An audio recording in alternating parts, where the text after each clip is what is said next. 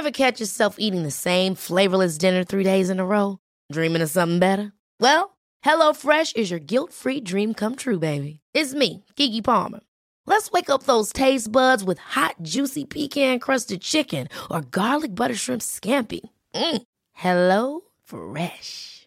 Stop dreaming of all the delicious possibilities and dig in at HelloFresh.com. Let's get this dinner party started. I'm Sandra, and I'm just the professional your small business was looking for. But you didn't hire me because you didn't use LinkedIn jobs. LinkedIn has professionals you can't find anywhere else, including those who aren't actively looking for a new job but might be open to the perfect role, like me. In a given month, over 70% of LinkedIn users don't visit other leading job sites. So if you're not looking on LinkedIn, you'll miss out on great candidates like Sandra. Start hiring professionals like a professional. Post your free job on slash achieve today. Code Source est en vacances jusqu'au lundi 29 août. En attendant, nous vous proposons d'écouter ou de réécouter une sélection d'épisodes choisis par l'équipe du podcast. Aujourd'hui, Joséphine Baker, du Missouri au Panthéon, épisode du 25 novembre 2021. Bonjour, c'est Jules Lavie pour Code Source, le podcast d'actualité du Parisien.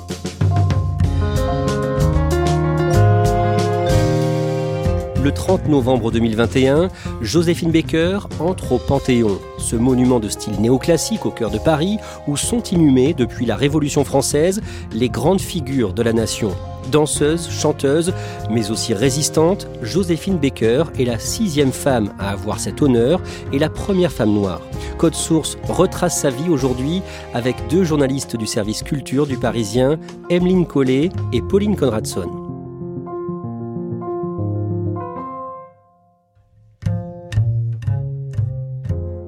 Emeline Collet, au mois d'août, vous vous êtes rendue au château des Milandes dans le sud-ouest de la France, en Dordogne, château où Joséphine Baker a vécu pendant plusieurs décennies. À quoi est-ce qu'il ressemble? Le château des Milandes, c'est un, château médiéval qui est perché au sommet d'une colline euh, au milieu du Périgord noir. Donc il y a des forêts de chênes partout autour. Il y a la Dordogne qui coule en contrebas. C'est un très beau bâtiment, très grand aussi puisque euh, il y a sept chambres, autant de salles de bain qui sont décorées avec euh, beaucoup d'excentricité. C'est quelqu'un de très fantasque, Joséphine Baker, très excentrique. Je pense notamment à une, salle de bain euh, noire et or qui donne une ambiance très musicale.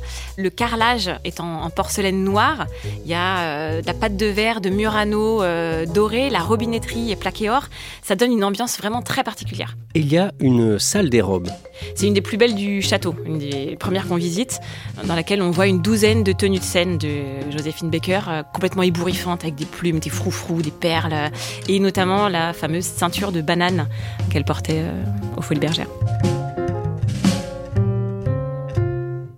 Dans ce podcast, on va retracer le parcours hors norme de Joséphine Baker, Pauline Conradson, Freda Joséphine MacDonald, née le 3 juin 1906 dans le sud des États-Unis, à Saint-Louis dans le Missouri. Dans quel milieu est-ce qu'elle grandit? Elle grandit dans un milieu pauvre. Euh, son père est blanc d'origine espagnole. Sa mère est euh, métisse, noire, indienne. Et euh, ils sont tous les deux artistes. Euh, ils ont un petit numéro de chant, de danse. Mais très vite, ses parents se séparent. Elle grandit dans la pauvreté avec sa mère qui se remarie, qui a d'autres enfants après elle. Souvent, elle fait les poubelles pour trouver de quoi manger. Elle vit dans ce qui ressemble à un, bidonville, euh, très clairement.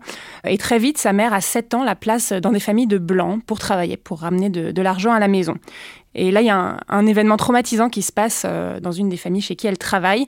C'est qu'elle casse quelques assiettes et la patronne, pour la punir, lui plonge les mains dans, dans l'eau bouillante.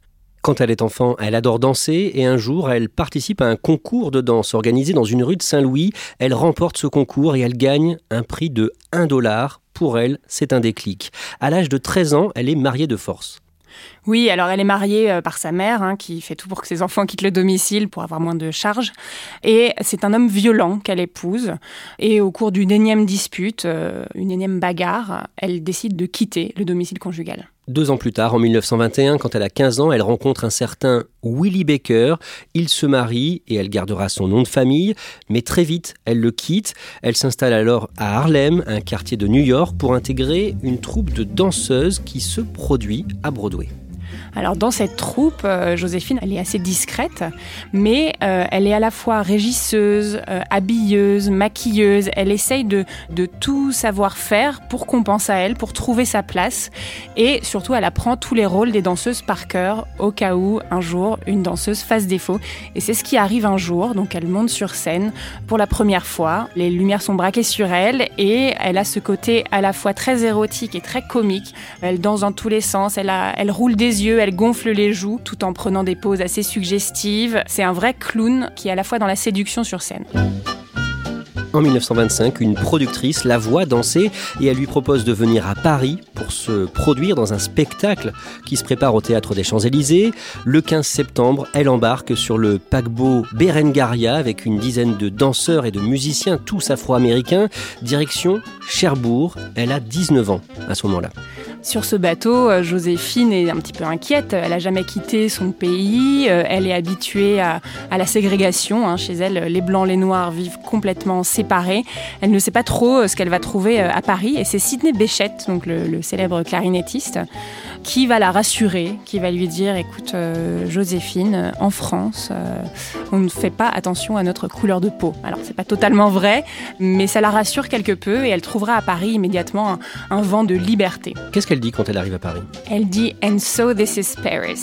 Alors c'est ça Paris. Les premières répétitions de ce spectacle ne se passent pas très bien. Les commanditaires du spectacle trouvent la revue trop prude, trop américaine, alors qu'eux voulaient quelque chose de plus tribal, de plus exotique. C'est l'époque de l'empire colonial, on a plein d'idées préconçues sur ce que sont l'homme et la femme noire venus de cet empire colonial. Et donc au, début, le, le spectacle risque d'être annulé. Et que se passe-t-il ensuite? Les commanditaires font venir euh, un metteur en scène du Moulin Rouge, qui est habitué aux revues euh, du Moulin Rouge, et qui va demander à Joséphine de se dévêtir, et notamment de danser seins nus. Au début, elle est outrée, elle menace de quitter la troupe, et finalement, elle se ravise et elle accepte. Quand ce spectacle intitulé La Revue Nègre est joué pour la première fois au théâtre des Champs-Élysées à Paris, donc, Joséphine Baker se fait remarquer. Déjà parce qu'elle a ce style très particulier, complètement déluré, complètement déjanté, dans ce contexte des années folles où les gens font tout pour oublier les traumatismes de la Première Guerre mondiale. Elle insuffle vraiment quelque chose de très nouveau, de fou. Et donc dans sa danse euh, où elle danse seins nus avec une ceinture de plumes, euh, oui, elle se fait remarquer. Mais les réactions du public sont divisées. Alors il y a deux camps très tranchés dès le départ. Il y a les pros et les contre Joséphine Baker. Soit on l'adore, soit on la déteste. En 1926, à l'âge de 20 ans, Joséphine Baker se lance seule sur scène aux Folies Bergères à Paris. C'est là qu'elle marque les esprits en se produisant très légèrement vêtue avec une ceinture de banane autour de la taille. Joséphine Baker devient une icône, on peut la voir se promener dans la rue avec un léopard Chiquita et la danseuse développe aussi sa propre marque de produits de beauté. Toutes les femmes veulent lui ressembler. C'est vraiment elle qui donne le ton dans la mode. Elle devient la muse des peintres, des photographes, de Picabia à Picasso en passant par Man. Et euh, elle lance notamment euh, deux produits phares. Une gomina pour les cheveux qui s'appelle Baker Fix, qui permet de plaquer les cheveux sur la tête. Toutes les femmes adoptent la, la coupe à la garçonne. Elle a les cheveux très courts. il y a même une lotion pour se brunir la peau. En 1931, Joséphine Baker se met au chant et sa première chanson va devenir emblématique. Sa première chanson donc au Casino de Paris. Dans cette revue-là, on est en pleine exposition coloniale de 1931 et sa chanson c'est J'ai deux amours, mon pays et Paris. Deux amours, mon pays et Paris.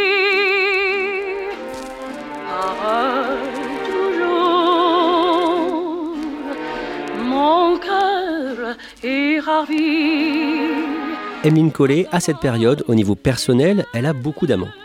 Oui, on lui prête euh, énormément de relations. Elle en a eu beaucoup. Des aventures avec, euh, avec Simenon, avec Hemingway, avec euh, l'écrivaine Colette. C'est une femme très libérée. Dans les années 1930, Joséphine Baker se lance dans une tournée européenne. Globalement, c'est un succès, sauf en Allemagne et en Autriche, où on voit d'un très mauvais œil cette artiste afro-américaine. En 1936, elle part pour les États-Unis, où elle a hâte de danser avec son nouveau statut de star européenne. Comment ça se passe? Ça ne se passe pas très bien, malheureusement. Elle pense qu'avec son aura, avec la notoriété qu'elle a acquise euh, en Europe, elle reviendra aux États-Unis comme une star. Ce qui n'est pas du tout le cas. Les critiques sont acerbes et très méprisantes à son égard. On lui refuse l'entrée dans les hôtels du fait de sa couleur de peau. Donc c'est une grande déception et euh, elle rentrera en France euh, après ça vraiment meurtrie, blessée et on pense que c'est ça qui a euh, développé chez elle ce sentiment de patriotisme et de reconnaissance envers la France. Après son retour en France, l'année suivante, elle épouse son troisième mari, Jean Lyon. Elle obtient alors la nationalité française. C'est très important pour elle parce qu'en France, elle est traitée, elle a l'impression d'être traitée d'égal à égal. Et donc, c'est cette possibilité d'être vraiment elle-même, d'être libre qui compte par-dessus tout pour elle. On en arrive à 1939, la Seconde Guerre mondiale est déclarée et au mois de septembre, Joséphine Baker rencontre Jacques Abté, un officier du service de renseignement de l'armée. Il cherche des volontaires pour euh, travailler dans la clandestinité pour les Alliés. Et elle lui répond que c'est la France qui l'a faite, qu'elle est prête à mourir pour la France. Et elle lui dit Vous pouvez disposer de moi comme vous l'entendez. Le château des Milandes en Dordogne, qu'elle loue depuis 1937, lui sert de base arrière. Elle y cache des armes, notamment pour les, résistants. Elle cache son ancienne belle famille juive. Ça devient un, au lieu de la résistance. Finalement, les, les maquisards viennent y chercher des armes. Les forces françaises libres s'y arrêtent sur la route pour l'Afrique du Nord. C'est vraiment un endroit capital pour la résistance en Dordogne. Un jour, des nazis frappent à sa porte des nazis qui viennent chercher euh, justement un résistant, un de ses voisins, qui ne se doute pas un seul instant que Joséphine Baker fait partie du réseau de la résistance finalement, et plutôt que de fouiller le château, il lui demande des autographes. Le château des Milandes devenant un lieu sensible pour la résistance, il devient trop risqué d'y rester. L'officier Jacques Apté conseille à Joséphine Baker de quitter la Dordogne et à la fin de l'année 1940, elle part à l'étranger, officiellement pour une tournée, mais secrètement elle est en mission pour la France libre. Elle doit recueillir des informations sur euh, la position des troupes ennemies, notamment dans les ambassades où elle est invitée. Il y a des cocktails notamment à l'ambassade d'Italie qui adore Joséphine Baker. Elle joue la mondaine, elle est, invitée en tant qu'artiste, elle rigole et euh, de ci, de là, euh, elle tend l'oreille. Et ces informations, les informations qu'elle recueille pendant ces cocktails, elle les note à l'encre invisible sur ses partitions de musique qu'elle envoie à des faux impresarios à Paris, à Londres, qui sont en réalité des membres des services secrets. En 1941, à 35 ans, en raison de différents problèmes de santé, elle subit plusieurs opérations chirurgicales et notamment une ablation de l'utérus, un drame personnel pour elle qui rêvait d'avoir de nombreux enfants. À partir de 1943, elle vit exclusivement à l'étranger.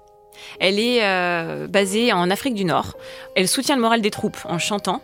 Et euh, elle rencontre notamment lors de ses tours de chant euh, le général de Gaulle à Alger en 43, ce qui est pour elle vraiment quelque chose de très important. Le général de Gaulle incarne cette France libre, résistante à laquelle elle est si attachée. Ce soutien qu'elle donne aux, armées alliées sera récompensé par des médailles. Elle reçoit la Croix de guerre et la médaille de la résistance.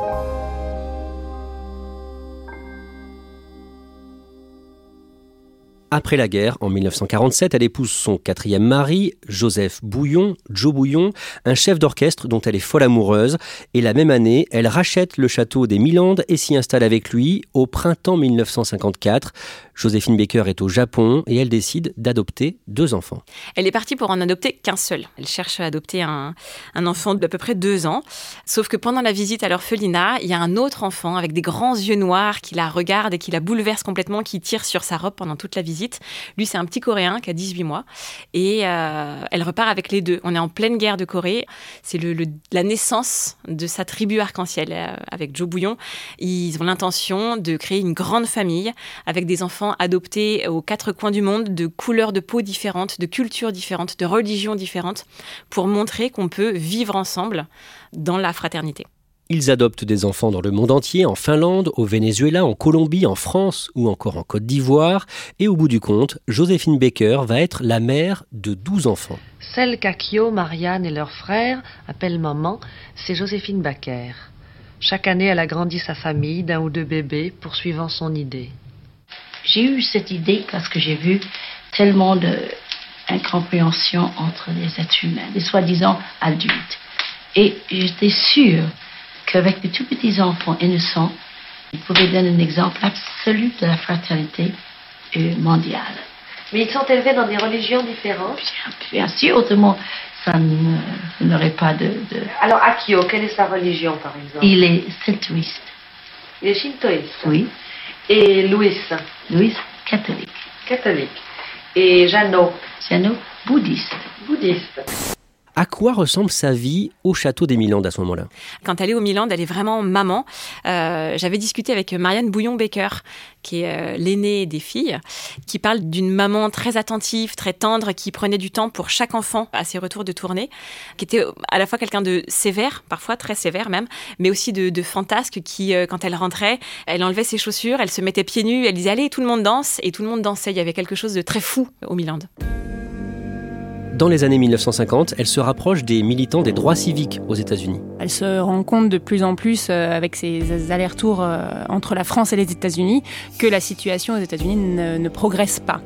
Il y a toujours autant de racisme, donc elle se met à dénoncer publiquement les propos racistes qu'elle peut euh, entendre. Elle va aussi offrir son soutien à un condamné à mort, un homme noir accusé sans preuve d'avoir violé une femme blanche. Toutes ces prises de position font qu'elle est dans le viseur du service de police américain chargé du renseignement intérieur, le fameux FBI. Joséphine, elle dérange de plus en plus avec ses prises de position. Et le FBI l'accuse même de sympathie communiste. Et ils vont même aller jusqu'à faire annuler ses concerts dans plusieurs pays d'Amérique latine. Le 28 août 1963, elle participe à la marche sur Washington, organisée par l'un des leaders du mouvement des droits civiques aux États-Unis, le pasteur Martin Luther King. Et Joséphine Baker est la seule femme à prendre la parole ce jour-là. I would like to introduce to you Miss Josephine Baker.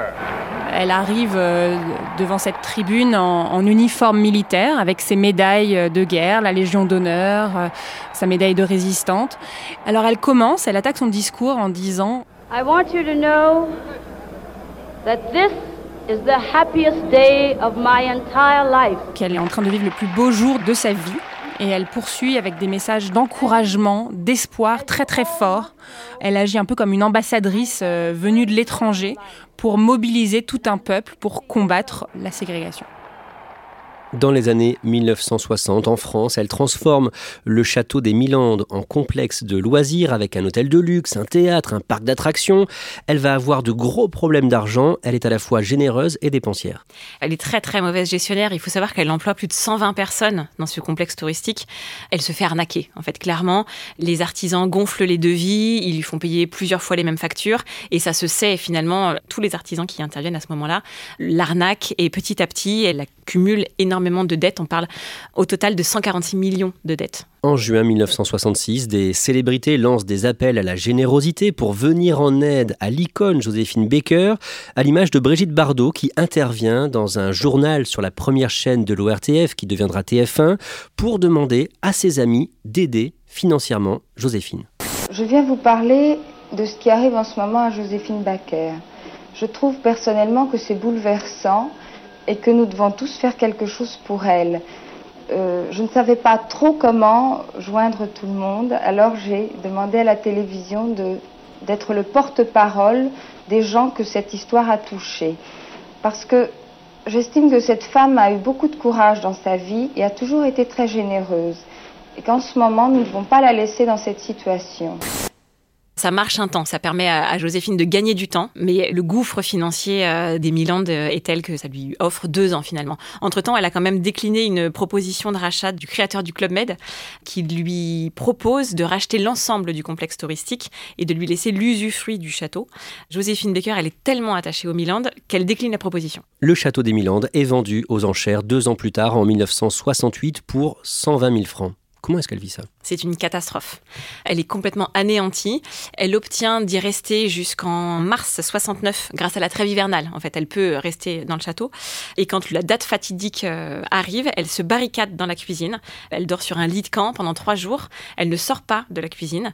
Quand elle sort finalement pour récupérer des vivres que les villageois lui ont apportés pour qu'elle continue son siège finalement de sa cuisine, elle est poussée dehors par les hommes de main du nouveau propriétaire. Et il y a un cliché qui est euh, assez connu où on voit Joséphine Baker en robe de chambre avec un bonnet de bain assise devant son château qui n'est plus son château. Un des rares clichés sur lesquels elle ne sourit pas. Complètement ruinée. Elle doit remonter sur scène pour essayer de se remettre à flot. Elle organise une tournée. Elle refuse de chanter en France depuis euh, qu'elle a perdu les Milandes. Elle s'est sentie trahie à ce moment-là. Elle chante euh, dans les pays de naissance de ses enfants et à Monaco également, puisque euh, la princesse de Monaco l'a soutenue après la perte des Milandes. C'est là finalement qu'elle se produit le plus. Et là-bas, l'acteur Jean-Claude Brialy lui tend la main. Elle a imaginé un spectacle dans lequel elle, elle revient sur l'ensemble de sa carrière. À Monaco, elle triomphe, elle fait salle comble et son ami, effectivement, l'acteur Jean-Claude Brialy, lui obtient la salle de spectacle de Bobino et convainc José de revenir en France pour chanter à Bobino. Elle fête ses 50 ans de carrière finalement là-bas. Me revoilà Paris. Ça fait longtemps qu'on ne s'est vu. Me revoilà Paris. Dis-moi comment me trouves-tu? Et le 9 avril, elle est sur scène à Paris, à Bobino donc, et en coulisses, elle fait un malaise, elle est épuisée. Quelques jours après, le 12 avril, elle meurt d'une hémorragie cérébrale à l'âge de 68 ans. L'émotion est considérable en France. La France lui offre des obsèques euh, nationales et militaires à la Madeleine. Le cortège funéraire est suivi par 20 000 personnes qui passent devant Bobino où elle est encore à l'affiche. Un arrêt symbolique devant Bobino où elle venait de réussir à 69 ans une rentrée triomphale, 50 ans après l'arrivée à Paris d'une jeune danseuse noire à la personnalité étonnante qui allait devenir la dernière des grandes stars, Joséphine. C'est un moment euh, très fort finalement de se dire qu'elle est pas morte sur scène, mais presque. Paris montrait à son tour son amour pour celle qui a beaucoup donné à la France. La France aime Joséphine. Joséphine aimait la France, mais la France aime Joséphine. Elle lui prouve euh, pendant ses obsèques. En 2013, le président François Hollande cherche à faire entrer des femmes au Panthéon. Le nom de Joséphine Baker circule et finalement, le 22 août 2021, le Parisien révèle qu'Emmanuel Macron va faire entrer Joséphine Baker au Panthéon le 30 novembre. Pourquoi maintenant, Pauline Conradson? Ça a une valeur symbolique très très forte de panthéoniser une femme noire à une période où quand même le, racisme et le, communautarisme sont de plus en plus prégnants. Euh, donc ce sera la première femme noire à entrer au Panthéon qui incarne ces valeurs républicaines très très fortes, ces valeurs de fraternité. Emeline Collet, vous l'avez dit, vous avez parlé avec l'une des filles de Joséphine Baker. Ça lui fait quoi de voir sa mère entrer au Panthéon? Elle s'est dit Oh mon Dieu, maman, est-ce que tu imagines ce qui t'arrive En fait, cette panthéonisation, elle l'espérait sans vraiment y croire. Mais pour elle, c'est justifié. Joséphine Baker a surmonté tous les obstacles et elle s'est battue toute sa vie contre la bêtise et l'ignorance.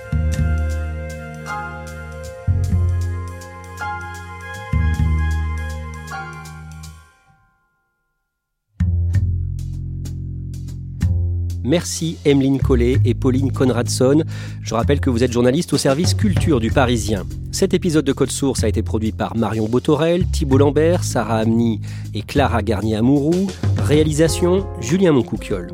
Code Source, le podcast d'actu du Parisien, est disponible sur toutes les plateformes. Nous publions un nouvel épisode chaque soir de la semaine. Vous pouvez nous suivre sur Twitter, nous laisser un commentaire sur votre application audio préférée et vous pouvez aussi nous écrire directement code source at leparisien.fr.